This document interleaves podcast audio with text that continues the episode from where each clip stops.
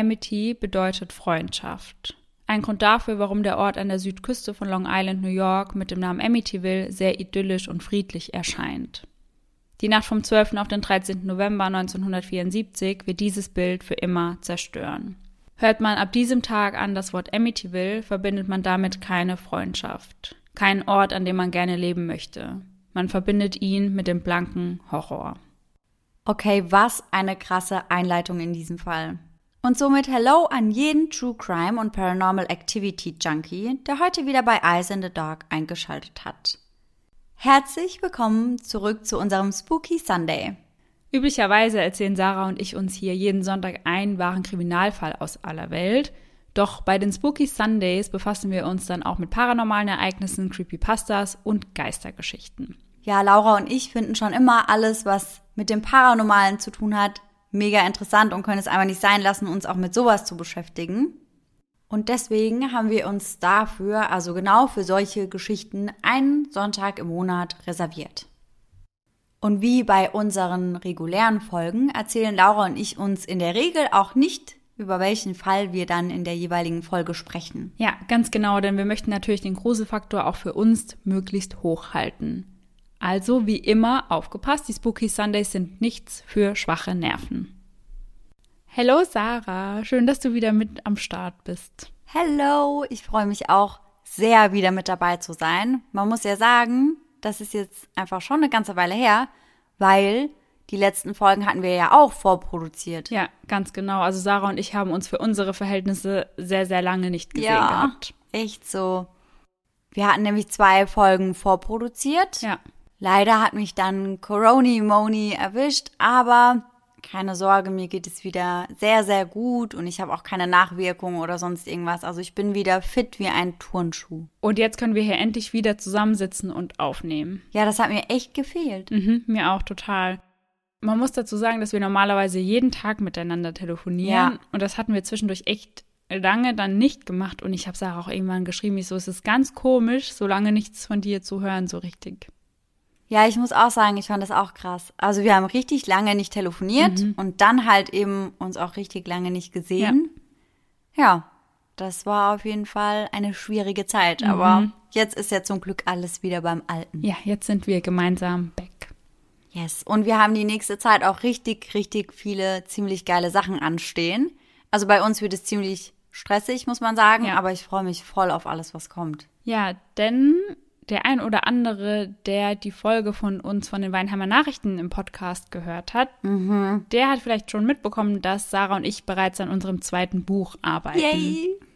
Ja, Laura und ich schreiben nämlich tatsächlich unseren zweiten True Crime Escape Room. Ja. Und da geht's jetzt richtig los. Wir sind schon so ein bisschen in den Startlöchern, aber so richtig geht's dann los, würde ich sagen, ab Februar. Ja, Wir haben uns dafür sogar extra in so ein kleines Apartment eingemietet, gar nicht weit weg von uns, aber da können wir uns dann komplett abschotten und einfach nur schreiben und Ja. recherchieren und ich freue mich da voll drauf. ja, ich mich auch. Ich finde das richtig cool. Ich habe das irgendwie immer nur in so Filmen oder Serien gesehen, dass so Autoren oder Autorinnen sich dann irgendwo in so eine Hütte im Wald einmieten. Ja, genau, ja. Und dann schreiben sie da für sich und ich finde das irgendwie voll cool. Ja, es hat, hat einen Vibe, sag ich Ja, mal. voll. Aber ich bin auch froh, dass wir nicht in der Hütte im Wald sind, Ja. weil ganz ehrlich, wenn ich solche Filme gesehen habe, dann waren es meist irgendwelche Horrorfilme. Ja, allerdings. Und das brauchen wir nicht. Nein. mm. Also wir können uns gerne damit beschäftigen, aber so am eigenen Leib brauche ich das dann doch nicht. Nee, auf gar keinen Fall. Vor allem, wenn wir währenddessen noch so ja, Fälle recherchieren, die eh Ja. schon unheimlich genug sind. Ja, Gott sei Dank recherchieren wir da kein Spooky Sunday. Mhm. Weil das finde ich immer besonders unheimlich dann. Oh, ja, da allerdings. schlafe ich auch immer tatsächlich nicht ganz so gut. Mhm. Kenne ich. Und wenn euch das interessiert, dann können Laura und ich euch auch so ein bisschen mitnehmen, was das ganze Schreiben und Recherchieren und das Mhm. alles eben angeht. Also euch so ein bisschen an dem ganzen Prozess teilhaben Mhm. lassen. Ich weiß immer voll oft nicht, was unsere HörerInnen irgendwie interessant finden. Ich tue mir da manchmal voll schwer mit. Ja, wir überlegen nämlich immer, was ihr gerne von uns mehr bei Instagram sehen würdet. Ja. Einfach mehr Einblicke in unsere Arbeit, weil wir den Podcast ja jetzt auch hauptberuflich machen. Ob euch da vielleicht mal interessiert, wie hier so ein Tag bei uns abläuft Ja, oder ob ihr mehr Short Crimes haben möchtet. Also schreibt uns dazu sehr gerne eine Nachricht bei Instagram. Ja, genau, weil Laura und ich wollen uns jetzt in nächster Zeit ein bisschen mehr auf sowas auch konzentrieren. Und wollen da gerne auch rund um unsere Podcast-Folgen nochmal ein bisschen präsenter sein. Ja. Und ich habe da richtig Bock drauf, mhm, aber genau, also ich weiß halt nie so richtig, was ist denn jetzt interessant? Findet ja. irgendjemand unseren Alltag interessant oder nicht? Oder ja, deswegen schreibt uns voll gerne mal, was ihr sehen möchtet. Mhm. Und dann gucken wir, dass wir das auf jeden Fall umgesetzt kriegen. Ja, definitiv. So, um jetzt mal wieder zur heutigen Folge oder zum heutigen Fall zurückzukommen. Ja. Sarah, was sagt dir denn der Begriff Amityville? Was bringst du damit in Verbindung eigentlich? Also in allererster Linie würde ich das genauso beschreiben, wie du es beschrieben hast. Ich finde, man denkt da sofort direkt an den blanken Horror. Also ich kenne Amityville auch durch, ich glaube, den gleichnamigen Film, mhm, oder? Ja. Amityville Horror genau, oder sowas. ja. Den kenne ich, aber das ist auch schon ewig her, dass ich den mal mhm. gesehen habe. Und da gibt's ja auch, glaube ich, noch mal so ein Remake, aber den habe ich auch nie gesehen. Ja. Also ich kenne nur den ganz, ganz alten Film. Ach krass. Ja. Und ich weiß, dass das sehr, sehr creepy alles mhm. abgelaufen ist und dass das irgendwie so ein bisschen verfluchtes oder heimgesuchtes Haus war, mhm. wo dann einer Familie auch komische Sachen passiert sind. Ja. Aber viel mehr Infos dazu habe ich nicht. Okay, ja. Deswegen freue ich mich mega darauf, dir da heute zuzuhören. Ich bin richtig gespannt. Ja, denn wir gehen heute der ganzen Story hinter diesem Amityville Horror mal auf die Spur. Ich glaube, das wird unheimlich, Leute. Heute werden wir dem Grauen aus jener Nacht auf den Grund gehen und darüber sprechen, wie aus einem wunderschönen Einfamilienhaus direkt am Amityville River das gefürchtetste Haus der USA werden konnte. Um dem gerecht zu werden, fangen wir wie immer ganz von vorne an. Ronald DeFeo, Spitzname Butch, wird am 26. September 1951 im Adelphi Krankenhaus in Brooklyn, New York geboren und ist das erste von insgesamt fünf Kindern von Louise und Ronald Joseph. Und Ronald Joseph werde ich ab hier nur noch Ronnie nennen. Das war zum einen sein Spitzname und zum anderen könnt ihr so Vater und Sohn einfach besser voneinander unterscheiden. Dawn Theresa erblickt am 29. Juli 1956 das Licht der Welt. Fünf Jahre später folgt Töchterchen Alison Louisa und nur ein weiteres Jahr später Sohn Mark Gregory.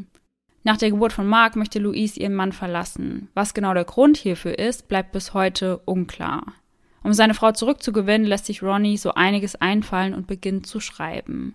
Er schreibt einen Song mit dem Namen The Real Thing und dieser wird 1963 von Joe Williams eingesungen und in das Album One is a Lonesome Number aufgenommen. Und es wirkt. Die beiden finden wieder zueinander und bekommen am 24. Oktober 1965 einen weiteren Sohn, dem sie den Namen John Matthew geben. 1965 trennt sich die Familie von ihrem Apartment in Brooklyn und sucht das Glück in der Vorstadt. So zieht es sie nach Amityville in Long Island, New York. Dort kaufen sie ein wunderschönes, riesiges Haus direkt am Fluss. Dem Haus geben sie den Namen High Hopes. Die DeFios haben also große Hoffnung auf ein schönes Leben in dem 10.000 Einwohner Örtchen. Bei dem Haus in der Ocean Avenue Nummer 112 handelt es sich um ein weitläufiges, dreistöckiges niederländisches Kolonialhaus aus dem Jahr 1925. Das Grundstück ist lang und schmal und die mächtige Eingangstür ist in Richtung der langgestreckten Einfahrt ausgerichtet. Das Grundstück ist um die 72 Meter lang und am Ende dieses Grundstücks befindet sich das Bootshaus direkt am Rand des Amityville River. Am auffälligsten ist der imposante Vorgarten. Auf dem Rasen vor dem Haus steht ein Laternenpfahl, an dem ein Schild mit der Aufschrift High Hopes befestigt ist. Hinter diesem Schild knien drei Kinderfiguren, die zu einer größeren Statue des heiligen Josef beten, der das Jesuskind im Arm hält. Das Merkmal, was wohl heute noch die meisten Menschen mit dem Haus in Verbindung bringen, sind die zwei großen Viertelmondfenster, welche zur Straße gerichtet sind. Es erweckt den Anschein, als habe das Haus zwei große Augen ein für holländische Kolonialhäuser typisches Merkmal. Das Innere des Hauses ist mindestens genauso beeindruckend wie die Fassade. Vom marmorbedeckten Foyer gelangt man rechts in den Speisesaal. Inmitten des Raums mit den samtig roten Tapeten steht ein Tisch mit einem Kronleuchter aus Kristall darüber. Auf der anderen Seite des Foyers befindet sich das Wohnzimmer, ausgestattet mit einem riesigen Kamin, einigen Gemälden und Statuen. Der ein oder andere wundert sich, wie sich die Familie dieses Haus überhaupt leisten kann. Doch die Antwort ist ganz einfach. Durch die Unterstützung von Ronnys Schwiegereltern.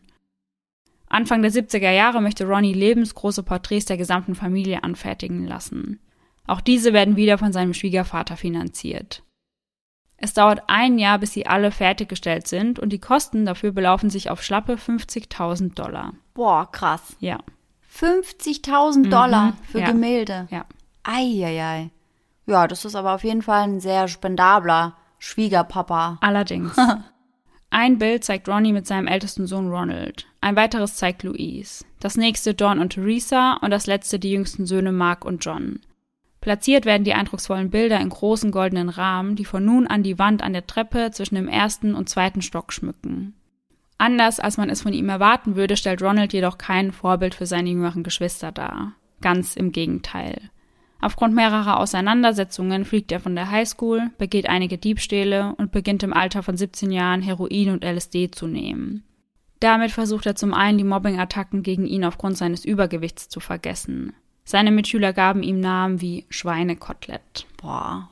Kinder können auch einfach so gemein sein. Äh, Kinder und Jugendliche. Ja, total schlimm, ja. Ich finde das ganz grauenvoll. Mhm. Erst mit der Einnahme von Amphetamin verliert er einiges an Körpergewicht. Zum anderen entflieht er so der zu Hause herrschenden Gewalt. Sein Vater Ronnie wird als dominante Autoritätsperson beschrieben, die immer wieder heftige Auseinandersetzungen mit seiner Frau und seinen Kindern führte. Besonders an seinen Erstgeborenen hat Ronnie sehr hohe Erwartungen. Doch der möchte sich das nicht immer gefallen lassen und wehrt sich. So werden aus Streitereien immer wieder handgreifliche Auseinandersetzungen.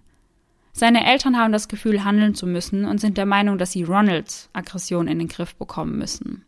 Um das zu erreichen, holen sie sich Hilfe und schicken Ronald zu einer Therapie. Die Therapie endet, doch das Problem bleibt. Ihr nächster Versuch ist es, Ronald mit Geld und Geschenken ruhig zu halten.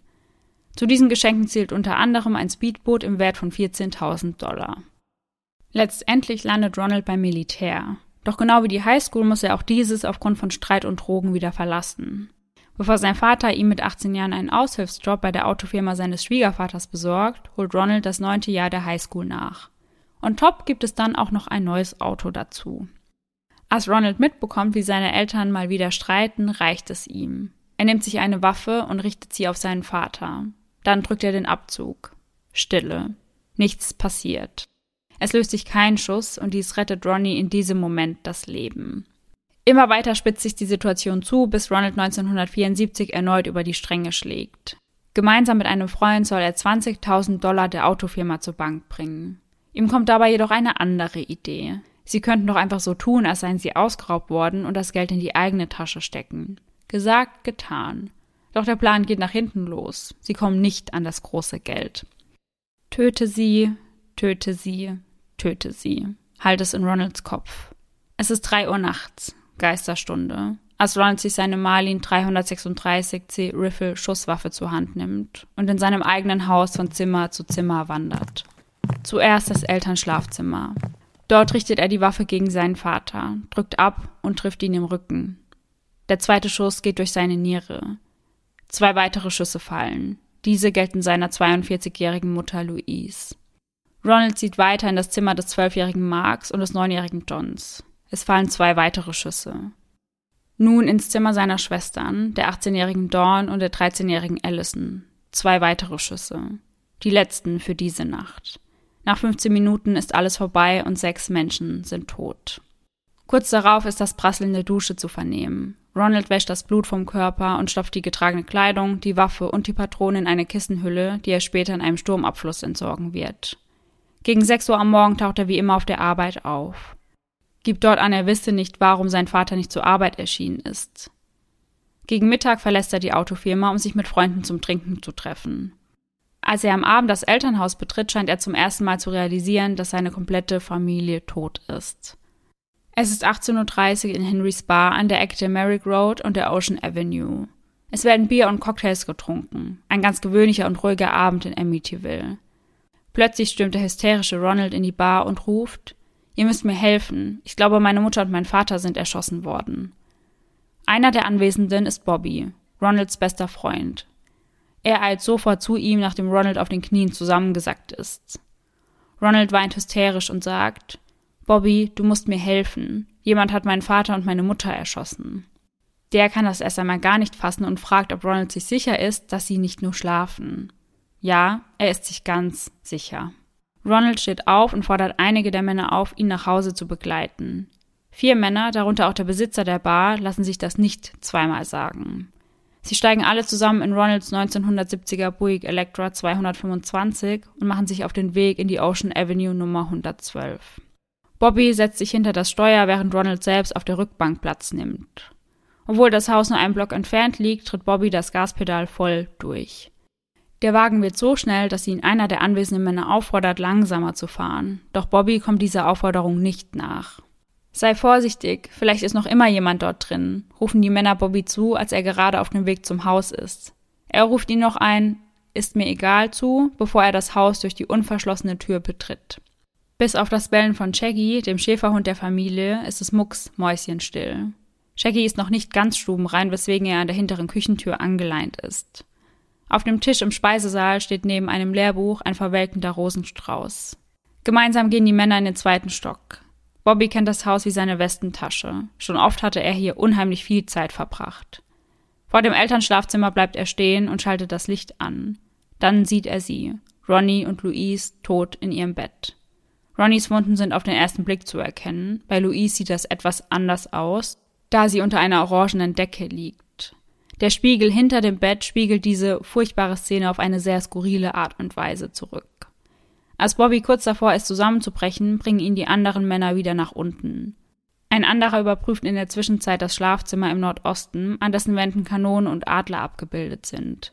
Verteilt auf dem Boden liegen Turnschuhe und Spielsachen. Auf der gegenüberliegenden Seite des Raums stehen die Betten von Mark und John. Neben dem von Mark stehen zwei Krücken und ein grauer Rollstuhl. Erst kurz zuvor hatte er sich eine Verletzung beim Fußball zugezogen. Die beiden Jungen liegen auf ihrem Bauch scheinen im Schlaf getötet worden zu sein. Sie alarmieren die Polizei. Sie hatten genug gesehen. Einer der ersten am Tatort ist der Reporter Joel Martin vom WBAB Radio aus Babylon, New York. Den Menschen, die das Haus betreten, bietet sich ein furchtbares Bild. Alle sechs Opfer liegen noch auf dem Bauch in ihren Betten und scheinen von hinten erschossen worden zu sein. Auf den ersten Blick gibt es weder Spuren für Fluchtversuche noch für Kämpfe. Wie kann das sein? Spätestens nachdem die ersten Schüsse gefallen sind, hätte der Rest der Familie doch etwas hören müssen, oder nicht? Stimmt. Eigentlich ja, denn die Waffe, die genutzt wurde, besaß keinerlei Schallschutz. Das könnte natürlich für mindestens zwei Täter sprechen. Normalerweise hätte man die Schüsse selbst vier bis fünf Blocks entfernt hören müssen, doch keiner der Nachbarn hatte irgendetwas mitbekommen. Laut der Autopsie ist zudem niemand von der Familie vor der Tat in irgendeiner Art und Weise betäubt worden. Louise und Allison scheinen jedoch wach gewesen zu sein, als sie getötet wurden. Schnell wird das Nachbarshaus der Defios zum Headquarter der Polizei umfunktioniert und die Ermittlungen können starten. Ronald selbst ist natürlich einer der ersten, der befragt wird. Bei seiner Vernehmung äußert er die Vermutung, dass ein Mann namens Tony Massio der Täter sein könnte. Dieser war zeitweilig mit der Familie DeFio befreundet gewesen. Da Ronald der einzige Überlebende der Familie ist, wird er zu seinem eigenen Schutz in Haft genommen eine sogenannte Schutzhaft. Schnell finden die Ermittler heraus, dass Tony zum Tatzeitpunkt nicht einmal in New York war. Er kann es also nicht gewesen sein. Als sich die Ermittler das Haus noch einmal genauer ansehen, finden sie dort die leere Box einer Marlin 336C Riffle, die Ronald nur kurze Zeit zuvor erworben hatte. Und bereits einen Tag nach der schrecklichen Tat legt Ronald ein Geständnis ab. Er habe seine Familie getötet. Einmal angefangen konnte ich einfach nicht mehr aufhören. Es ging so schnell. Ronald habe Stimmen gehört, die ihm befahlen, seine Familie zu töten. Sollte er das nicht tun, würden sie ihn töten. Sechs Monate zuvor. Ronnie macht sich auf den Weg nach Montreal in Kanada, um dort einen bestimmten Priester zu finden, der sein Haus einem Exorzismus unterziehen soll. Während der Durchführung dieses gewünschten Exorzismus gehen Kerzen aus, Türen schlagen von allein auf und zu und man hört im gesamten Haus Schritte. Ronald ist das zu viel und er ergreift die Flucht. Noch dazu lässt sein Vater speziell gesegnete Statuen anfertigen, die das gesamte Haus umgeben. Als er von seinen Nachbarn darauf angesprochen wird, sagt er, er habe den Teufel im Rücken sitzen. Der Fall macht landesweit Schlagzeilen und am 14. Oktober 1975 beginnt der Prozess gegen den nun 24-jährigen Ronald. Am 15. Januar im selben Jahr hatte Ronalds Anwalt einen Antrag gestellt, um Kopien aller Polizeiberichte und Tatortfotos zu erhalten. Dabei gibt er an, dass seinem Mandanten das Recht auf eine vorläufige Anhörung genommen wurde, weil der Bezirksstaatsanwalt den Fall direkt einer Grand Jury vorgelegt hatte. Ronald und sein Anwalt kommen nicht auf einen Nenner und da sein Großvater nun schon 40.000 Dollar für Anwälte gezahlt hatte, muss Ronald nur mit einem vom Gericht gestellten Anwalt zusammen in den Prozess ziehen. William Webber, sein neuer Verteidiger, stellt erneut einen Antrag, um Zugriff auf die bereits geforderten Kopien zu erhalten. Und er erhält diese tatsächlich. Jedoch erst am 27. August, obwohl dem Antrag bereits am 1. stattgegeben wurde. Das veranlasst ihn dazu, einen erneuten Antrag zu stellen, um den Prozess vertagen zu lassen. Als Argument dafür führt er die zu spät erhaltenen Unterlagen und seine späte Einbindung in den Fall auf. Dieser Antrag wird jedoch abgelehnt und die Auswahl der Jury startet am 6. Oktober 1975. In der Zwischenzeit sorgt Staatsanwalt Gerald Sullivan dafür, dass der ursprüngliche Richter den Fall abgibt und nun der Richter eingesetzt wird, den er sich für diesen Prozess gewünscht hatte, Thomas Stark. Ronalds Verteidiger William Webber möchte vor Gericht auf Unzurechnungsfähigkeit plädieren. Sein Mandant sei geistig nicht bei sich, habe zum Tatzeitpunkt Stimmen gehört und sei besessen gewesen. Gerard Sullivan wendet sich in seinem Eröffnungsstatement mit folgenden Worten an die Jury. Ladies und Gentlemen der Jury, jeder von ihnen wird durch diesen Fall ein Stück weit verändert werden.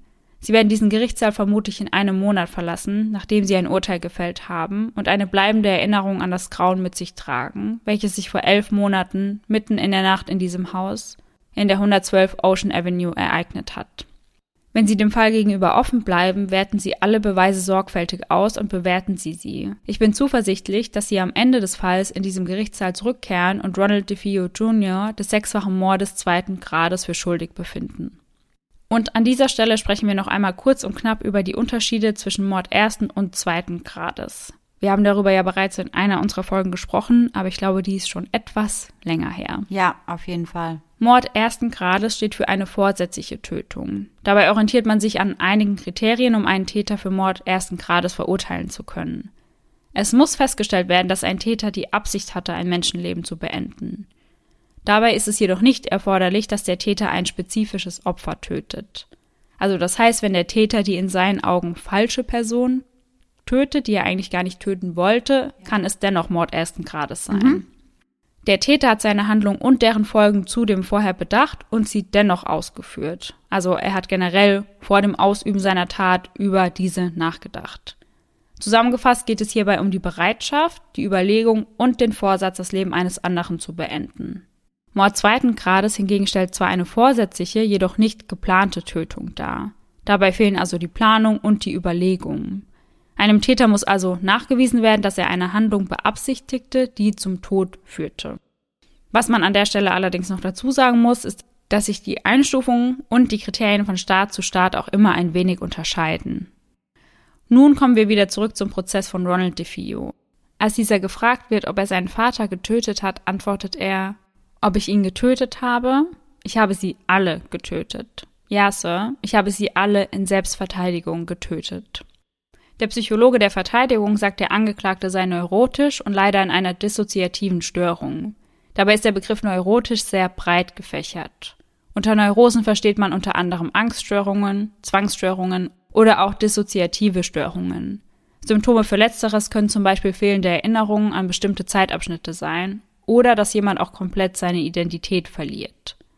Meist entsteht diese Störung in Zusammenhang mit einem traumatischen oder stark belastenden Ereignis oder auch durch einen unlösbaren Konflikt. Bei den Betroffenen kommt es zur Abspaltung von Erinnerungen oder ganzen Persönlichkeitsanteilen.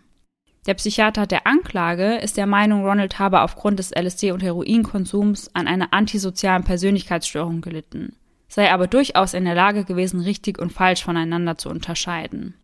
Noch dazu führt die Anklage an, dass Ronald nach der Tat sehr wohl überlegt und rational gehandelt habe. Am 21. November 1975, nur wenige Tage vor Thanksgiving, wird Ronald für Mord zweiten Grades verurteilt. Und bereits am 4. Dezember wird durch Richter Thomas Stark das Strafmaß verkündet. Ronald erhält pro Mord 25 Jahre Haft und soll seine Strafe in der Sullivan Justizvollzugsanstalt absitzen. Stark fügt hinzu, dass die Morde an der DeFeo-Familie die abscheulichsten Verbrechen seien, von denen er jemals gehört hatte. Nach seiner Verurteilung ändert Ronald seine Story noch einige Male. In einem Interview mit Newsday gibt er im Jahr 1986 an, dass die 18-jährige Dawn seinen Vater erschossen habe. Als Reaktion auf diese Tat habe seine Mutter dann Dawn und die restlichen Kinder getötet. Ronald selbst habe dann eben nur seine Mutter erschossen. Ein anderes Mal habe Dawn alle getötet und beim Ringen um die Waffe habe er seine Schwester dann aus Versehen erschossen. Die Untersuchungen am Tatort ergaben jedoch, dass alle Opfer in der Position starben, in denen sie gefunden wurden, dass sie also nicht nachträglich aufs Bett gelegt worden seien. Kein anderer Verdächtiger wird je in diesem Fall strafrechtlich verfolgt. Seine Anträge auf einen neuen Prozess und eine frühere Haftentlassung werden jedes Mal abgelehnt. Es sei nicht zu glauben, dass er die Tat nicht begangen habe, heißt es. Über sein Motiv kann nur spekuliert werden. War es die Lebensversicherung der Eltern? Waren es die Folgen der häuslichen Gewalt? Oder waren es doch die Stimmen in seinem Kopf, die Besitz von ihm ergriffen? Michael, der Vater von Louise, heuert einen Detective aus New York an, um die Morde untersuchen zu lassen. Er kann sich einfach nicht vorstellen, dass sein Enkel die Tat ganz allein begangen haben soll. Der Detective, der auch gleichzeitig ein Freund von Michael ist, findet heraus, dass mindestens zwei Waffen für die Morde genutzt worden waren. Diese Feststellung wird später sowohl von der Staatsanwaltschaft als auch von einem Gerichtsmediziner bestätigt. Der wahre Horror, für den das Haus in der Ocean Avenue weltweit bekannt wird, beginnt im Dezember 1975. Es ist der 18. des Monats, als George und Kathy Lutz gemeinsam mit Kathys drei Kindern Chris, John und Missy in das ehemalige Haus der DeFios einziehen. Sie erwerben es für einen Spottpreis von 80.000 Dollar, ein sehr geringer Teil vom eigentlichen Wert. Vorab besprechen sie den Kauf mit der gesamten Familie. Sie sind sich über die Vergangenheit ihres zukünftigen Zuhauses durchaus bewusst. Doch das Haus überzeugt sie, also heißt es Koffer packen. Die Familie bittet einen Priester darum, das Haus am Tag des Einzugs zu segnen, und dazu kommt es auch. Während die Familie gerade den Umzugswagen auslädt, geht der Priester von Raum zu Raum. Get out, also verschwinde, ruft ihm eine Stimme zu, während er das Haus der Latz-Familie segnet. Als er geht, bittet er sie dringlichst, nicht mehr in diesem Raum zu schlafen und ihn nur noch tagsüber zu betreten. Bei dem Raum handelt es sich um das frühere Schlafzimmer von Mark und John. Hä? Und, oh mein Gott, er hat eine Stimme gehört, die geschrien hat, get out. Ja, ganz genau. Hat nur er die Stimme gehört oder auch andere? Bis zu diesem Zeitpunkt schon. Also er war ja der Einzige zu diesem Zeitpunkt im Haus, weil die Familie gerade den Umzugswagen außen ja ausgeladen hat. Ah ja, okay, krass. Krass, oh mein mhm. Gott. Die Familie nimmt den Hinweis des Priesters sehr ernst und richtet dort kein Schlafzimmer, sondern eine Nähstube ein. Kurze Zeit später hat der Priester selbst grippeähnliche Symptome und blutet an den Händen.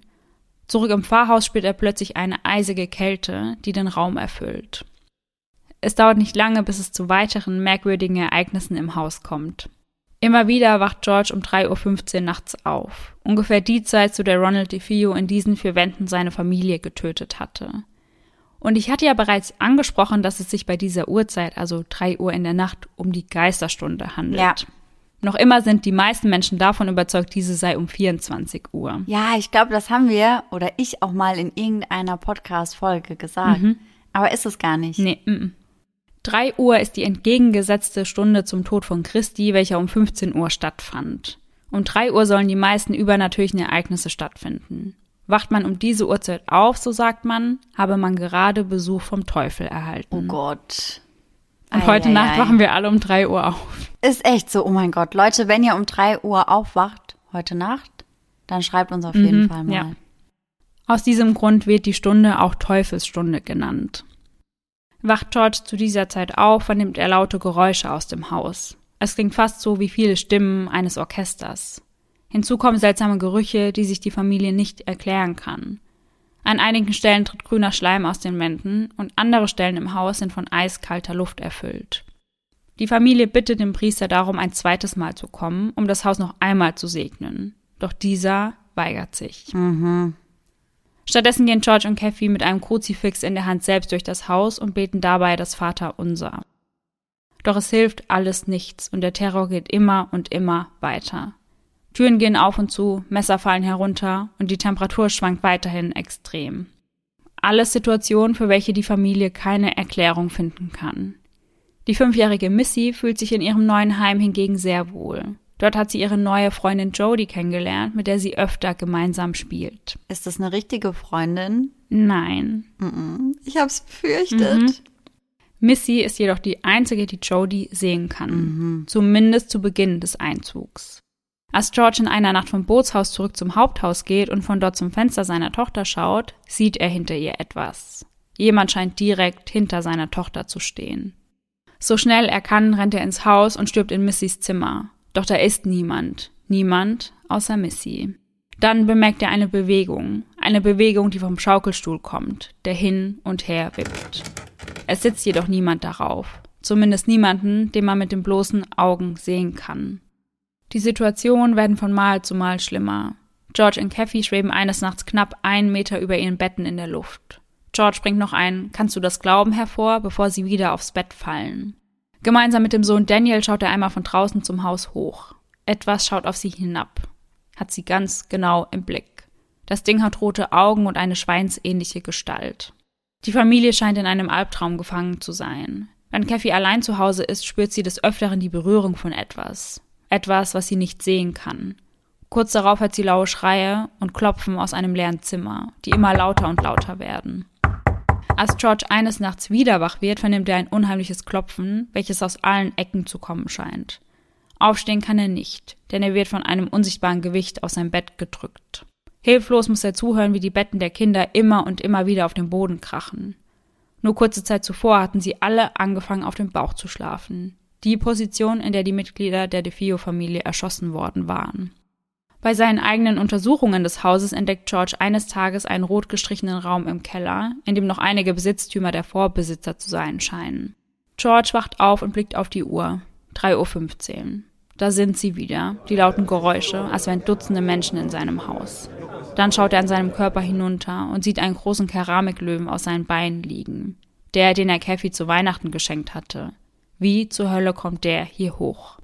Nächste Nacht, nächster Vorfall. George möchte den Geräuschen auf den Grund gehen und geht nach unten. Sobald er sich auf dem Weg nach unten befindet, hören die Geräusche auf. Plötzlich spürt er etwas Scharfes an seinem linken Knöchel. Er blickt nach unten und sieht Blut. Wenige Schritte von ihm entfernt steht wieder der Keramiklöwe. Nicht nur der Löwe ist nicht an seinem gewohnten Platz, auch die übrigen Möbel waren zur Seite gerückt und die Teppiche zusammengerollt worden. 28 Tage nach ihrem Einzug flieht die Familie Latz aus ihrem neuen Heim. Bei sich tragen sie nur die Kleidung, die sie am Körper tragen. Alles andere lassen sie zurück und betreten das Haus nie wieder. Der Kühlschrank ist noch voll, alle Kleider hängen noch in den Schränken und wichtige Dokumente, wie die Hochzeitsurkunde, liegen verstaut in irgendwelchen Kommoden. So als sei die Familie nur zu einem Tagesausflug aufgebrochen. Kurz nach ihrer Flucht gehen ihnen tausende Gedanken durch den Kopf.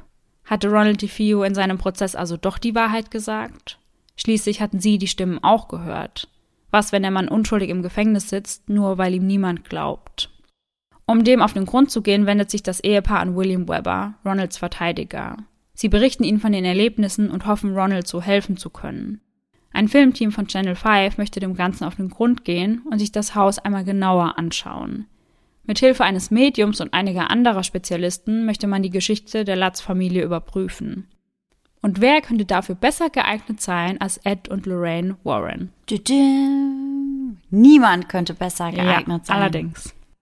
Und an dieser Stelle kommt jetzt ein kleiner Exkurs über die Warrens. Der eine oder andere von euch, der genau so gern wie Sarah und ich Horrorfilme schaut, hat sicher schon einmal von ihnen gehört.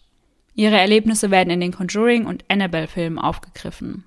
Conjuring 2 startet sogar mit einer Szene aus dem Amityville Haus.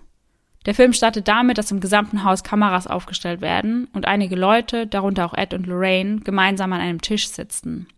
Während der Seance findet sich Lorraine plötzlich in der Nacht vom 12. auf den 13. November, die Nacht der Morde, wieder. In dem Moment nimmt sie die Rolle von Ronald ein. Als sie an einem Spiegel vorbeigeht, ist das ganz klar zu erkennen. Man sieht Ronald mit der Waffe in der Hand. Gleichzeitig hört sie die Stimmen, die Ronald dazu bringen, seine gesamte Familie zu töten. Plötzlich sieht sie einen kleinen Jungen mit leuchtenden Augen, der sie anschaut und dann die Treppe nach unten in Richtung Keller geht. Lorraine folgt ihm und steht dort vor mehreren Kindern, die alle dieselben leuchtenden Augen haben und ihr etwas zeigen wollen. Sie blicken auf einen Spiegel, der mit einem Laken verdeckt ist. Lorraine nimmt das Laken vom Spiegel ab, schaut hinein, sieht die Nonne aus dem gleichnamigen Film und kommt umgehend ins Hier und Jetzt zurück. Sie schaut Ed an und sagt, so nah möchte ich der Hölle niemals wieder sein. Und falls euch die Filme interessieren, Conjuring 1 und 2 sind gerade beide auf Netflix. Ed wird am 7. Juni 1926 in Connecticut geboren und macht bereits im Alter von fünf Jahren erste Erfahrungen mit dem Paranormalen. Er wächst in einem Haus auf, welches von Geistern heimgesucht wird. Sein Vater, der Polizist ist, schenkt den Erzählungen seines Sohnes nicht sonderlich viel Glauben. Sicher gäbe es für alles, was in diesem Haus passiert, eine logische Erklärung. Nachts liegt Ed in seinem Bett, als sich die Schranktür öffnet und er in das Gesicht einer älter wirkenden Frau blickt, die alles andere als wohlwollend reinschaut. Lorraine erblickt am 31. Januar 1927 ebenfalls in Connecticut das Licht der Welt. Sie beginnt im Alter von neun Jahren Lichter um die Menschen herum zu sehen und denkt, dass jeder diese sehen kann. Ab diesem Zeitpunkt beginnen sich ihre hellseherischen Fähigkeiten immer mehr und mehr zu entwickeln. Als sie auf Ed trifft, ist sie zunächst skeptisch, was das ganze Thema über Geister und Dämonen angeht. Glücklicherweise kann er sie jedoch vom Gegenteil überzeugen. Von nun an sind sie ein Team, in dem Ed als Dämonologe und Lorraine als Medium fungiert. In den 55 Jahren ihrer Laufbahn behandeln sie Fälle in den USA, Kanada, Mexiko, Schottland, Großbritannien, dem Rest von Europa und werden als Polizei der übernatürlichen Welt beschrieben.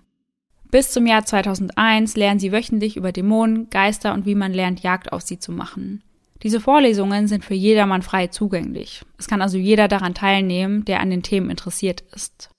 1952 eröffnen sie im eigenen Zuhause in Monroe ein Okkultismusmuseum. Dort bewahren sie die Gegenstände auf, die sie von den Orten ihrer Untersuchungen mitnahmen. Dazu zählen unter anderem ein Sarg, dämonische Masken und die Puppe Annabelle, die zum Schutz aller in einer Glasvitrine sitzt. Ed und Lorraine werden also von Marvin Scott von Channel 5 kontaktiert. Wir möchten, dass sie kommen und sich anschauen, was in dem Haus in Amityville, Long Island vor sich geht. Die beiden klären Marvin darüber auf, dass sie nur auf Einladung der Familie Lutz kommen können. Ed und Lorraine treffen sich mit George Lutz in einer Pizzeria, um genaueres zu besprechen. In die Nähe des Hauses bekommen ihn keine zehn Pferde mehr. Selbst darüber zu sprechen fällt ihm sichtlich schwer. Darüber zu sprechen würde nur dafür sorgen, dass die schrecklichen Dinge wieder passieren. Nach der Flucht aus dem Haus kommen sie bei Cathys Mutter in Deer Park unter und auch dort schwebten sie über den Matratzen, fast so, als sei ihnen etwas aus dem Haus gefolgt. Dann ist es soweit und am 6. März 1976 soll eine Seance im Haus der Latz-Familie abgehalten werden. Marvin Scott soll live vor Ort über die Vorkommnisse berichten. Dabei wird er von einer Filmcrew entsprechend unterstützt. Neben Ed und Lorraine ist noch ein anderes Medium anwesend, welches komplett die Fassung verliert. Etwas ist hier. Es greift mich an und bringt mein Herz zum Rasen. Weitere Anwesende sind Dr. Alex Thanos, Dr. Brian Riley und Dr. Carlis Osis. Gemeinsam gehen sie in den frühen Morgenstunden in eines der Schlafzimmer, in der zwei der DeFio-Kinder erschossen wurden. Das Kamerateam kann nichts einfangen, die Fotos jedoch schon. Insgesamt werden von einem Fotografen der New England Society for Psychic Research 200 Fotos geschossen. Eines davon zeigt einen kleinen Jungen mit leuchtenden Augen, der in einem Türrahmen steht und den Blick zur Kamera gerichtet hat. In einem Interview sagt Lorraine später, ich muss sagen, dass der Amityville-Fall unser persönliches Leben beeinflusst hat mehr als jeder andere, an dem wir je gearbeitet haben. Ed erinnert sich noch ganz genau an diesen Tag. Er geht in den Keller und befiehlt dem Wesen im Namen Jesus Christus seine Identität preiszugeben. Dann spürt er etwas, was sich für ihn anfühlt, als sei er gerade unter einem Wasserfall. Ein Druck, der ihn zu Boden drückt und ihn nicht mehr atmen lässt. Während Ed in den Keller geht, geht Lorraine nach oben, ohne in diesem Moment zu wissen, dass ihr Mann schon nicht mehr hinter ihr ist. Es ist, als würde sie dabei gegen einen enormen Druck ankämpfen, der auf ihrem Körper lastet. Während sie Stufe für Stufe nach oben geht, betet sie. Oben angekommen biegt sie nach links ins Nähzimmer ab. Als sie in der Mitte des Zimmers steht, schaut sie Marvin Scott an und sagt, ich hoffe, ich komme der Hölle nie wieder so nah wie hier.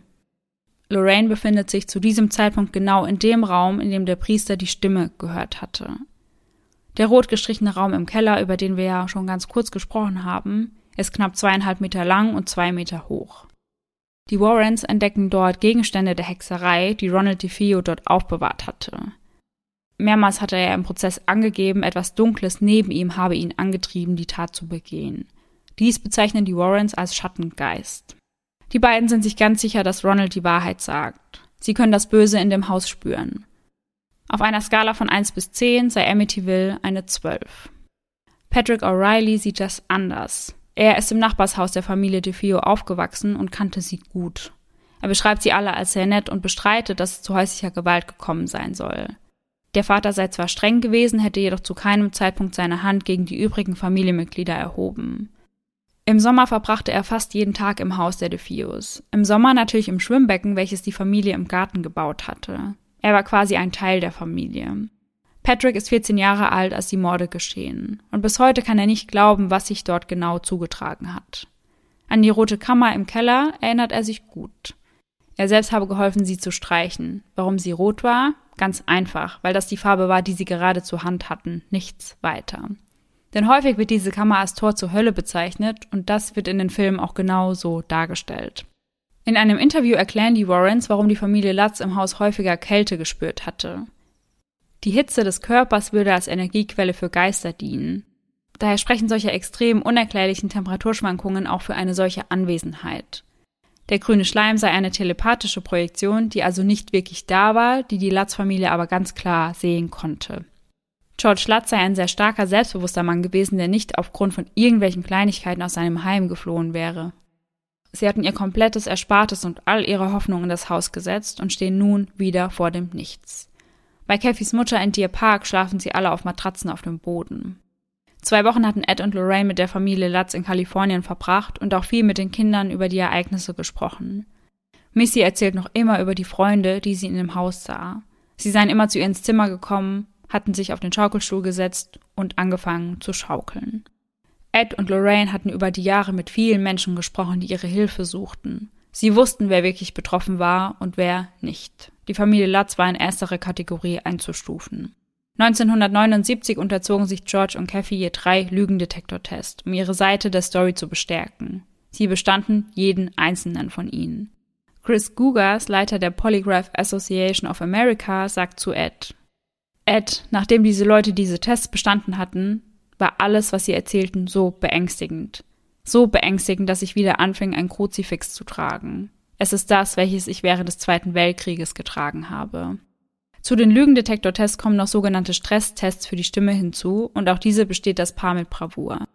Laut Lorraine sei jeder, der sagt, das Ganze sei eine Lüge, nie selbst in diesem Haus gewesen. Kritiker äußerten, dass George und Kathy finanzielle Probleme hatten und womöglich hofften, mit der Story das große Geld zu machen. Doch würde man in so einer Lage wirklich all seine Besitztümer zurücklassen? Ja, das ist die Frage, weil die mussten sich ja dann quasi alles nochmal neu kaufen. Mhm. Also bei der Kleidung angefangen bis ja. hin zu den Möbeln und wirklich alles, was sie ja eigentlich hatten. Ja, genau. Wenn man eh schon knapp bei Kasse ist, weiß ich nicht, ob man das machen würde. Ja, das habe ich mich nämlich auch gefragt. Mhm. Ed und Lorraine geben zudem an, dass die beiden von der ganzen Sache am wenigsten Geld bekommen hätten. Und mit was genau in diesem Fall überhaupt Geld gemacht wurde, darauf kommen wir jetzt zu sprechen. Denn die Familie Lutz hatte sich mit William Webber, Ronalds Verteidiger, zusammengetan und auf einer Pressekonferenz verkündet, dass sie ein ganzes Buch über die Story schreiben wollen. Später gab William an, die drei hätten sich bei vier Flaschen Wein darüber ausgetauscht, wie sie die Story noch reißerischer erzählen können. George und Kathy beharren aber darauf, dass der Kern ihrer Story wahr sei. Andere sagen, sie hätten die Story so oft erzählt, dass sie sie irgendwann selbst glaubten. Denn drei Viertel der Amerikaner glauben an Übernatürliches. Bei uns in Deutschland hingegen sind es gerade einmal 8 Prozent. Krass. Sehr wenig, dachte ich auch. Also 8 Prozent finde ich sehr wenig. Mhm. Und wie viele sind es in den USA? Drei Viertel aller Amerikaner, ja. Boah, das ist schon eine Hausnummer. Mhm, total. Daniel, der Sohn von Kathy, ist mittlerweile als Steinmetz in Queens, New York tätig und sagt, das Haus habe sein Leben ruiniert. Er habe bis heute noch Albträume davon. Später zieht die Familie Lutz nach LA, um ein neues Leben zu beginnen. Dort lernen sie den Autoren Jay Anson kennen, dem sie ihre Geschichte verkaufen. Somit wird der Buchvertrag mit William Webber aufgelöst. Der neue Vertrag ist für sie einfach profitabler, denn bei Anson ist die Aufteilung 50-50. Im Vertrag mit Webber hingegen hätten sie lediglich 12 Prozent erhalten. Webber möchte nun eigene Untersuchungen des Hauses durchführen, um zu beweisen, dass Ronald besessen war, als er den Mord beging. Dafür kann der Hans Holzer einen Parapsychologen für sich gewinnen. Ein Termin ist schnell gefunden, der 13. Januar 1977. Sie möchten nun gemeinsam mit dem Medium Ethel Johnson Myers die Mächte des Hauses erforschen, stoßen zunächst jedoch auf nichts. Doch dann wendet sich das Blatt und das Medium kann Kontakt mit dem Geist eines amerikanischen Ureinwohners aufnehmen. Als das Medium ihn fragt, warum er wütend sei, sagt er, dies sei ein heiliger Ort. Das Medium kann ihr Gesicht daraufhin für einen kurzen Moment nicht mehr bewegen. Dann fragt sie, was er andere Leute zwingt zu tun. Die Antwort Gewalt und Tod. Was würden Menschen unter seinem Einfluss tun? alles, was der Häuptling verlangt, denn er würde dort eine alte Begräbnisstätte schützen. George und Kathy reichen eine Klage wegen Verletzung der Privatsphäre, Missbrauch des Namens für Handelszwecke und fahrlässige Zufügung von psychischer Belastung gegen William Webber und einige andere Leute ein. Dabei fordern sie viereinhalb Millionen Dollar. Webber möchte das nicht auf sich sitzen lassen und kontert mit einer Gegenklage wegen Betrugs und Vertragsbruchs in Höhe von zwei Millionen Dollar. Beide Klagen werden nach einiger Zeit abgewiesen. Die erste Familie, die nach der Familie Lutz in das Haus einzieht, ist die Familie Cromarty und sie selbst sind mit die stärksten Kritiker. Sie sagen, es spuke in dem Haus nicht und das habe es auch zuvor nie getan. Doch auch darauf haben Ed und Lorraine eine Antwort parat. Ein Haus sei eben nicht 24 Stunden lang heimgesucht. Die psychischen Stunden würden von 21 Uhr bis 6 Uhr am Morgen gehen und dabei sei es nicht zwingend, dass zu jedem Zeitpunkt etwas passiert. Im September 1977 erscheint das Buch The Amityville Horror, A True Story von Jay Anson. Zwei Jahre später wird dies verfilmt und der Film spielt 86 Millionen Dollar ein. Familie Latz gibt an, dass das Buch und der Film ihre Erlebnisse sehr übersteigert wiedergegeben haben. Insgesamt erhält die Familie von den Erlösen von Buch und Film 300.000 Dollar und es kommt zu mehreren Urheberrechtsprozessen. Dr. Stephen Kaplan, paranormaler Ermittler, veröffentlicht das Buch Die Amityville Horror Conspiracy, also die Amityville Horror Verschwörung. 1982 erscheint der Film Amityville 2, The Procession, der auf dem Buch von 1979 Murder in Amityville basiert. 2002 erscheint das Buch The Night the DeFeos Died, Reinvestigation The Amityville Murders. Dieses Buch beinhaltet ein Interview mit der Ex-Frau von Ronald DeFeo. 2005 erscheint ein Remake des ersten Films mit Ryan Reynolds als George Lutz in der Hauptrolle. 2008 erscheint ein weiteres Buch, Mentally Ill in Amityville, Murder Mysteries and Mayhem at 112 Ocean Ave. Bis heute sind die Erlebnisse der Lutz-Familie stark umstritten. Die Tat, die sich zuvor in ihrem Haus ereignet hat, könnte sie natürlich auf einer unterbewussten Ebene beeinflusst haben. Ihre Wahrnehmung könne also getäuscht worden sein. So zumindest die Meinung vieler. Richard Wiseman, ein Psychologe aus England, sagt, dass einige Menschen in solchen Situationen ihre Fantasie dann nicht mehr von der Realität unterscheiden können. Es sei eine Art Dominoeffekt, die sich auf nahestehende Personen übertragen würde. Einige Erlebnisse von George könnten durchaus auch einer Schlafparalyse gelten. Denn wenn man nicht weiß, was da gerade mit einem passiert, darüber haben wir ausführlich in Folge 72 gesprochen, kann man durchaus im Glauben sein, dass man gerade von einem Geist festgehalten wird.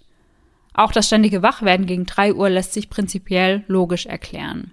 Zu dieser Zeit spielen sich bei uns im Körper bestimmte biologische Prozesse ab. Die Körpertemperatur wird runtergefahren. Das Schlafhormon Melatonin ist hochaktiv und gleichzeitig ist der Cortisol und der Serotoninspiegel sehr gering. Uns fehlen dann also die positiven Einflüsse des Serotonins und die Antistresswirkung des Cortisols. Wenn wir zu dieser Zeit aufwachen, ist die Durchblutung des Gehirns gedrosselt, was dazu führt, dass wir empfindlicher werden, also unser Befinden durch Angst, Pessimismus und gedrückte Stimmung dominiert wird. Und an dieser Stelle sprechen wir noch einmal über ein paar Fakten, die uns vielleicht noch besser einschätzen lassen, was wir von der ganzen Sache überhaupt halten sollen. Wie bereits erwähnt, gab Ronald zwischendurch an, dass seine Schwester Dawn die eigentliche Täterin gewesen sei. Und tatsächlich gibt es einige Indizien, die dafür sprechen. In einem Brief aus dem Gefängnis schreibt Ronald, es war kaltblütiger Mord. Keine Geister, keine Dämonen. Nur drei Leute, zu denen auch ich zähle. In einem Treffen mit Rick Osuna, der Autor von The Night the Defios Died, schildert Ronald den eigentlichen Tatablauf. Der Abend vor den Morden sei wie immer furchtbar gewesen. Er, seine Schwester Dawn und ein Freund hätten sich in den Keller zurückgezogen, um dort Drogen zu nehmen. Dawn schildert den anderen ihre Wut auf den Vater. Sie konnte nicht verstehen, warum er sie nicht zu ihrem Freund nach Florida reisen lassen wollte. Aufgrund dessen habe sie vorgeschlagen, die Eltern aus dem Weg zu räumen. Ronald war zunächst dagegen, habe allerdings aufgrund des Drogenkonsums dann doch eingewilligt. Ihre einzige Lichtquelle bei der Tat waren Kerzen, das Licht im Badezimmer und eine Taschenlampe. Ronnie schaffte es sogar noch aufzustehen und versuchte sich gegen seine Angreifer, seine eigenen Kinder in dem Fall, zu wehren. Der ursprüngliche Plan sei es gewesen, die Kinder zu den Großeltern nach Brooklyn zu bringen. Doch Dawn entschied sich anders. Schließlich könnten die Kinder später als Zeugen aussagen und so mussten auch sie aus dem Weg geräumt werden. Zum Zeitpunkt, als die Kinder starben, sei Ronald selbst gar nicht im Haus gewesen. Und wie Mark im Bett lag, spricht übrigens wirklich dafür, dass er gezwungen wurde, sich auf den Bauch zu legen. Denn aufgrund seiner Verletzung, die er sich beim Fußball zugezogen hatte, schlief er sonst immer auf dem Rücken. Mhm, okay.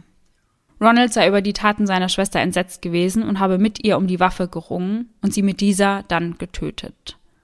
Tatsächlich hatte man Schießpulverrückstände auf Dawns Nachthemd gefunden, und zwar solche Spuren, dass man eben Ronalds Behauptungen wirklich mehr Glauben schenken konnte. Was in der Einschätzung der Ereignisse ebenfalls eine Rolle spielt, ist der Bruch zwischen Ronald und seinem ersten Anwalt.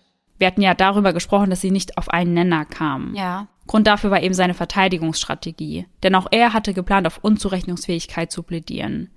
Ronald war jedoch dagegen gewesen, denn er wollte seine geistige Gesundheit vor Gericht nicht in Frage stellen lassen. Ja, ja, klar. William konnte Ronald nur für diese Strategie gewinnen, indem er ihm Hoffnung auf das große Geld machte, wenn diese Story die Runde machen würde. Später schreibt Ronald in einem weiteren Brief, Amityville war ein Schwindel. Ja, um Geld zu verdienen. Es begann bereits, als mein Prozess noch im vollen Gange war. Auch William Weber äußert sich zu der ganzen Sache. In der Ausgabe des People Magazins vom 17. September 1979 sagt er, ich weiß, dass dieses Buch ein Schwindel ist. Wir haben diese Horrorgeschichten bei einigen Flaschen Wein kreiert. Laut dem Autor des besagten Buches ist das natürlich nicht der Fall. Auf der Copyright-Seite heißt es, die Namen einiger in diesem Buch erwähnten Personen wurden zum Schutz ihrer Privatsphäre geändert. Alle Tatsachen und Ereignisse sind jedoch, soweit wir sie überprüfen konnten, streng korrekt. Immer mehr Zeugen und Befürworter melden sich zu Wort und geben an, dass die Ereignisse so nie stattgefunden haben. Darunter auch der Priester, von dem vermutet wird, dass er das Haus der Familie Latz nie betreten habe. Die Kirche von Rockwell schreibt in einem Brief vom 15. Mai 2002, dass die Ereignisse so nie stattgefunden hätten. Und da der Priester mittlerweile verstorben ist, konnte er sich auch nicht mehr selbst dazu äußern. Okay, schade. Ich hätte gerne gewusst, was er dazu gesagt hätte. Ja, ich hatte mir einige Interviews von Ed und Lorraine durchgelesen mhm. und die sagten, sie hätten mit ihm gesprochen und ja. er hätte ihnen gegenüber bestätigt, dass es genauso abgelaufen sei. Okay, ja, habe ich mir fast schon gedacht, aber wäre trotzdem schön, nochmal zu hören, was genau er dazu ja, gesagt hätte. Total. Bei der Seance, welche im Haus stattgefunden hatte, wurden zudem wissenschaftliche Methoden genutzt, um paranormale Phänomene zu messen. Diese konnten allerdings nichts von dem erkennen, was die Warrens spürten. Mhm. Nach dem ganzen Trubel lassen sich George und Kathy scheiden.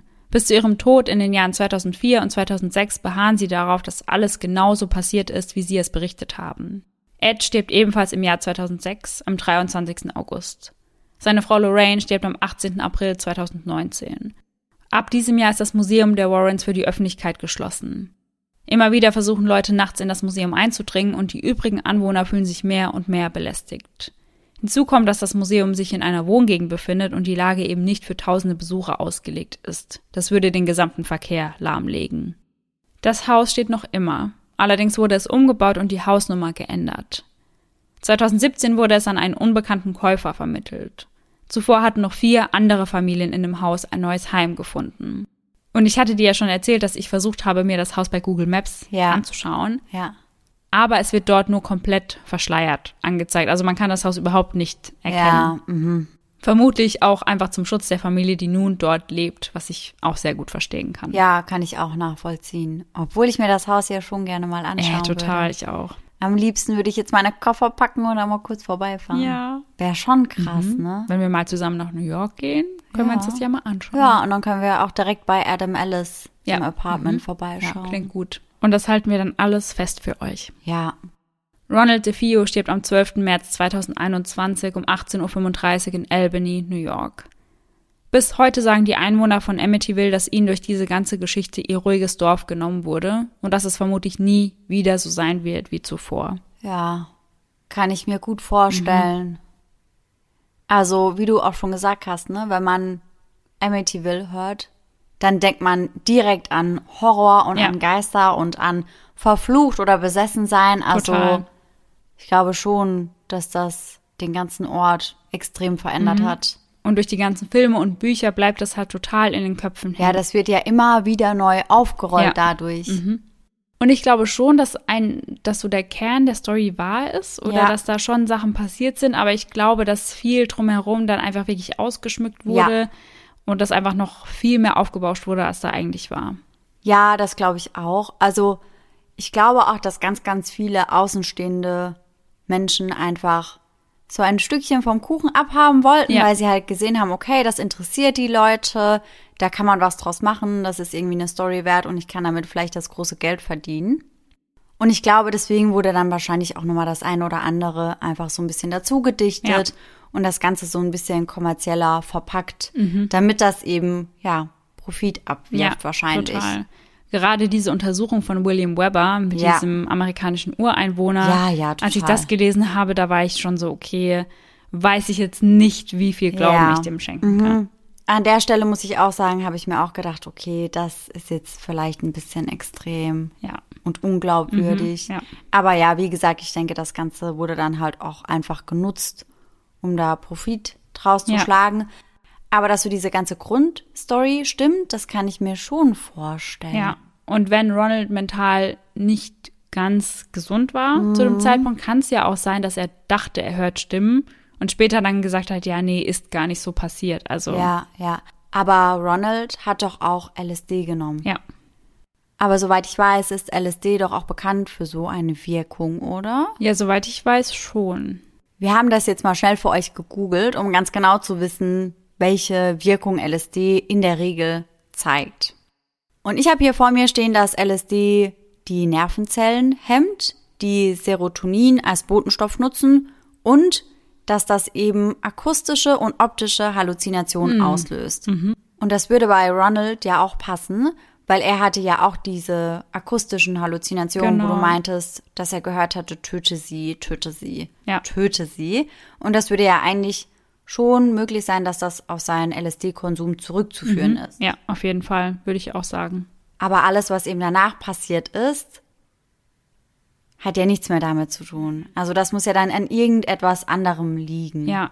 Also der Psychologe meinte ja, dass die Familie Latz unterbewusst von dieser Tat beeinflusst worden Ja. sein konnte, dass man einfach dann vielleicht auch Geräusche, die man hört, anders interpretiert, wenn man die Hintergrundgeschichte des Hauses einfach kennt. Ja, das denke ich auch auf jeden Fall. Also ich bin auch ehrlich, wenn ich jetzt zum Beispiel eine Nacht im Apartment von Adam Ellis übernachten würde, Ja.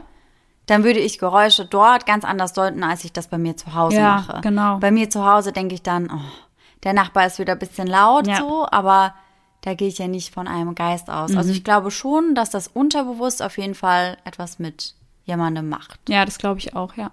Ja, aber ich finde das trotzdem, also auch gerade, dass Ed und Lorraine da so überzeugt von waren und auch der Priester, Mhm.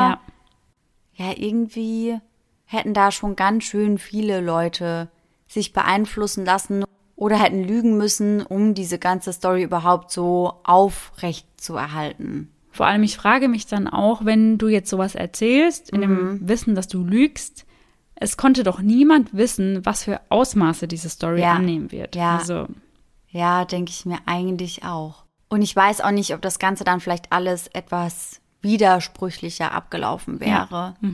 Ob sich da nicht irgendwie solche Aussagen oder so vielleicht teilweise widersprochen hätten. Ja. Weil wenn du dir das einfach nur zusammendichtest, dann glaube ich, ist es schon immer schwierig, bei ein und derselben Story Ja. zu bleiben. Ja, merkwürdig auf jeden Fall. ja, total, ja. Also ja, wie gesagt, also ich glaube, so die Basis der Story könnte meiner Meinung nach halt schon wahr sein. Da könnte schon was dran sein. Glaube ich auch, ja. Was ich mich gefragt habe, als du dann vorhin meintest, dass dann da auch direkt wieder eine Familie eingezogen ist und das Haus eben für wie viel 80.000 oder sowas ergattert hat, da habe ich mich gefragt, ob ich das machen würde. Ich bin mir total unsicher. Würdest Ja? du in so ein Haus dann einziehen? Ich glaube schon, ja. Weil ich würde mich dann wahrscheinlich freuen, dass ich es günstiger bekommen hätte und würde denken, ach, bestimmt passiert da jetzt nicht nochmal irgendwas. Ja, ja, ich verstehe den Gedanken, aber ich glaube, bei so einer ganz krassen Story hätte ich, glaube ich, schon ein mulmiges Gefühl, muss ich sagen. Ich musste auch gerade dran denken, du hattest mir doch einmal von einem Verbrechen erzählt, was sich bei mir in der Stadt zugetragen hat. Ja. Im Wald. Ja, Und jedes Mal, wenn ich jetzt mit dem Hund im Wald bin, frage ich mich, ist das jetzt hier passiert ja. oder hier? Ja, ja, Und ja, da merkt man dann doch schon wieder, dass es einen ja doch dann beschäftigt schon. ja, glaube ich auch. Also ich weiß auch nicht, ob das was für mich wäre. Ich verstehe den Gedanken, dass man sagt, hey, voll nice, habe ich mir ein bisschen was gespart, Ja. weil so günstig kommst du an ein so krasses Haus Nein. ja auf gar Mhm. keinen Fall. Ja. Aber ich weiß nicht, ob ich da so meinen Frieden finden Mhm. würde. Ja, verstehe, was du meinst. Ja. Andererseits muss man ja auch sagen, wenn du halt in irgendeinen Altbau in der Stadt ziehst, ist die Wahrscheinlichkeit, dass da schon mal jemand gestorben ist, halt auch gegeben. Ja, Darf eben. man halt auch nicht Mhm, vergessen. Das stimmt. Halt vielleicht nicht auf so eine krasse Art und Weise, Ja, sondern halt vielleicht eines natürlichen Todes, Ja. aber trotzdem, ja, das würde ich aber irgendwie auch nicht wissen wollen. Mhm. Vielleicht gibt's ja bei euch Leute, die in Häusern wohnen, in denen Verbrechen stattgefunden haben. Ja. Würde mich auf jeden Fall interessieren. Wenn das der Fall ist, dann schickt uns das unbedingt und schickt uns, wie das für euch ist. Ja, voll. Das würde mich auch interessieren. Ob man da irgendwie dran denkt oder ob das nur am Anfang komisch ist, Ja. Mhm. ob man das dann irgendwie auch wieder so ein bisschen verdrängt und nicht mehr so im Kopf hat. Ja.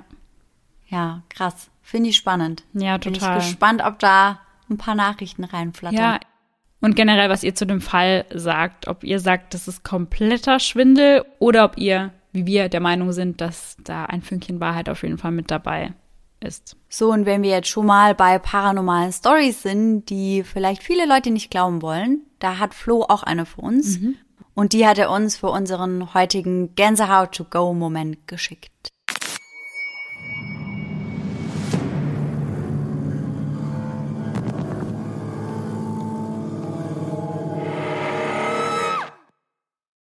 Flo schreibt, hier noch eine kleine paranormale Story aus meinem Leben, die mir auch niemand wirklich glauben möchte. Als es passiert ist, war ich ungefähr in dem Alter 13 bis 14 und ich bin gerade mit meinen Eltern in ein neues Haus gezogen, in meine jetzige Heimat. Meine Eltern waren an dem Wochenende weg und ich habe aus dem Anlass zwei Freunde aus meiner alten Heimat zu Besuch gehabt. Und wir hatten das Haus für uns alleine. Da ich ein Einzelkind bin, hatte ich das Glück, drei Zimmer zu haben. Ein Dachboden zum Schlafen, ein Ankleidezimmer mit großem Boxsack, der von der Decke hing, und ein Zimmer mit PC und TV genau neben dem Ankleidezimmer. Abends saßen wir dann alle drei vor meinem PC und haben uns YouTube-Videos angesehen und im Internet gesurft. Plötzlich hat es hinter uns einen lauten Knall gegeben und wir haben uns extrem erschrocken. Ich dachte erst, es wäre etwas im Ankleidezimmer umgefallen. Aber als ich dann direkt nach dem Knall nachgeschaut habe, schwingt der Boxsack hin und her, als hätte da jemand mit Kraft richtig reingeboxt. Wir waren alle total perplex und verwirrt und konnten uns beim besten Willen nicht herleiten, woher das kam. Wir haben das Haus durchsucht, aber niemals jemanden gefunden. Oh, das passt ja echt perfekt zu heute. Passend zu dem, ja, Schaukelstuhl. Ja, stimmt. Krass. Also schon sehr unheimlich. Mhm, ja. Weil so ein Boxsack, also mein Bruder hatte auch immer einen Boxsack bei sich im Zimmer, die sind ja extrem schwer. Mhm. Also das kann halt wirklich nicht durch irgendwie einen Luftzug Ja. oder so bewegt werden. Heißt, da muss ja schon irgendwie irgendwas passiert sein. Boah, ja. Das Einzige, was ich mir noch vorstellen könnte, wäre irgendwie, je nachdem, vielleicht haben sie ja ein paar Tiere zu Hause, irgendwie ein bisschen größeren Hund, der da halt gegen Mhm. Ja. gedotzt ist oder ja, die Katze ist da halt mal draufgesprungen Mhm. oder so. Aber dann könnte man sich das ja erklären. Ja. Und Flo meint ja, sie können sich es gar nicht erklären. Ja, sehr, sehr unheimlich sowas. Mhm. Also ich finde sowas auch immer sehr creepy. Mhm. Ich weiß auch nicht, ob ich an dem Abend dann echt noch so gut dort schlafen könnte. Boah, niemals, glaube ich. Aber deswegen ist ja ganz gut, dass er dann noch zwei Freunde aus der Heimat bei sich Ja, hatte. ich glaube, dann macht es das etwas erträglicher. Ja. Ja, Niki und ich, eine Freundin von mir, haben früher auch mal so Geister-Beschwörungskrimskrams Ja. gemacht. Und dann war es auch meist so, dass sie bei mir übernachtet hat. Und da erinnere ich mich noch mega an die Story, wo wir ja auch so eine Geisterbeschwörung versucht haben durchzuführen. Mhm. Und dann lagen Niki und ich bei mir im Bett und hatten halt richtig krass Schiss Ja. so. Und dann haben wir beide, wir hatten, Niki hatte so eine Kreuzkette und ich hatte keine, aber meine Mama hatte eine und dann bin ich runter zu meiner Mama geschlichen und hab die mir, hab die mir geschnappt und Oh wir lagen Gott. beide da und hatten so diese Ketten in der Hand und waren so, ey, bitte, bitte überleben wir einfach die Nacht. Oh Gott. Ich hatte richtig Schiss. Oh, ich glaub's. Ich hatte da so Angst. Ja, diejenigen, die uns bei Instagram verfolgen, die haben ja auch gesehen, dass wir einen Dreh hatten, Ja. bei dem ein Ouija-Brett eine sehr große Rolle gespielt hat. Ja. Und Sarah und ich haben das jetzt, ja, nicht mehr bei uns auf jeden Fall. Nee, wir haben das direkt entsorgt. Ja. Nachdem da auch was bisschen komisches passiert ist, muss man sagen. Ja, total, das ist so unheimlich ein bisschen. Also, Ich finde es schon auch unheimlich. Es war nämlich so, dass ich das Ouija-Board bei mir im Auto hatte. Und ich parke mein Auto immer im Parkhaus bei uns unter der Wohnung. Und eigentlich passiert da ja nichts. Also im Parkhaus würde man ja meinen, dass das Auto mehr als sicher ist. Ja. Und dann bin ich vor ein paar Tagen, da hatte ich das Ouija-Board noch im Auto liegen, hinten auf der Beifahrerseite. Bin ich runter ins Parkhaus, wollte losfahren zu einer Freundin und dann dachte ich mir so, hä, irgendwie ist hier voll kalt. Und dann schaue ich nach hinten und sehe, dass meine Scheibe eingeschlagen ist. Ja. Genau die Scheibe, wo wirklich genau das Ouija-Board lag. Das kann kein Zufall sein. Ich fand, einfach. das, ich fand das schon krass. Ja. Ich fand das schon heftig. Ich war so, okay, vielleicht hat es was damit zu tun. Und dann habe ich das Ouija-Board direkt entsorgt. Ja, ich kann mich noch ganz genau an unser Telefonat erinnern, wo du erst so erzählst, ja, mir wurde die Scheibe eingeschlagen und dann Ja. irgendwann so zwei, drei Minuten später so, und genau da lag das Ouija-Brett. Ja, Und ich so, Sarah, oh mein Gott, wir müssen Ja. das sofort, ja, irgendwie beseitigen. ja, ja, ja. Und das sieht man auch noch auf dem Bild, weil ich musste ja dann, Oh mein Gott. Weil ich musste dann ja Bilder machen für die Polizei. Ja. Und man sieht dann da halt wirklich noch so dieses Boah. Brett mit so ein Ja. paar Kerzen in so einer Weinkiste war das ja alles gelagert. Ja. Das sieht man dann da so ein bisschen rausschauen. Und ich war so, okay, ciao, wirklich. Es ist so unheimlich einfach. Ja, ja. Deswegen, naja, Also seid mit sowas auf jeden Fall vorsichtig. ja, auf jeden Fall. Und dann hoffen wir natürlich, dass ihr alle nächsten Sonntag wieder mit dabei seid. Und bis dahin schöne Träume. Bis dann. Tschüss. Tschüssi.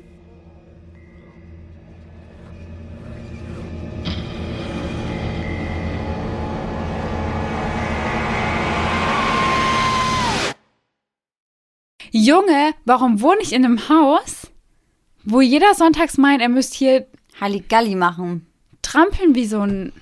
Wir können einfach so richtig allmannmäßig so einen Zettel in den Gang hängen und schreiben, liebe Bewohner und Bewohnerinnen, Sonntag ist Ruhetag. Ja, wirklich so, Mann, ey, Junge.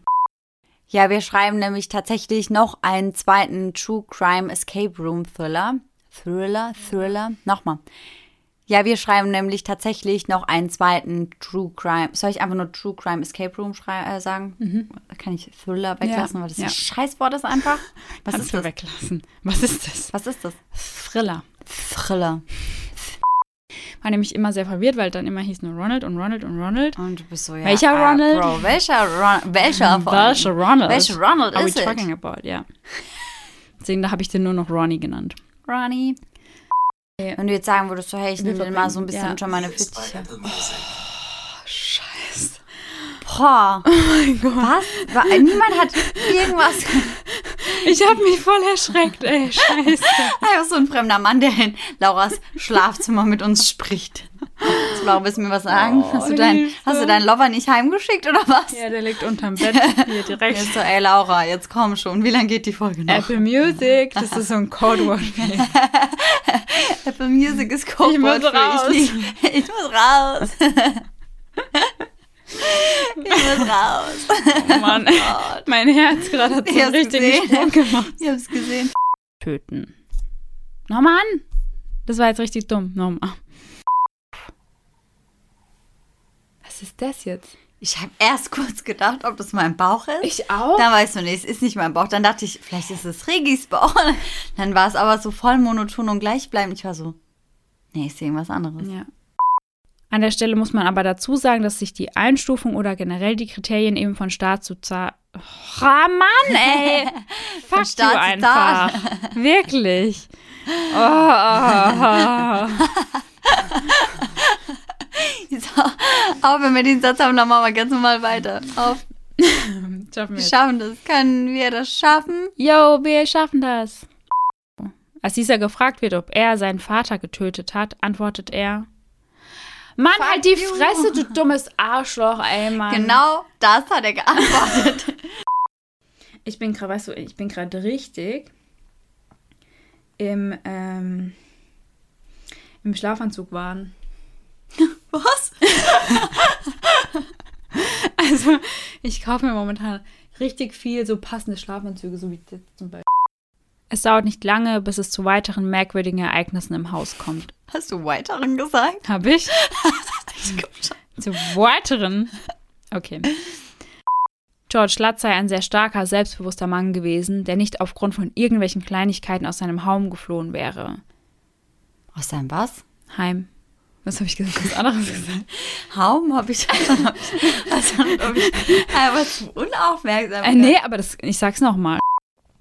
Ein Termin ist schnell gefunden. Puh. Hat die gepupst? Wow, weg mit dir, schnell. Hat die gepupst? Oh ja, Mann. Tschüssi.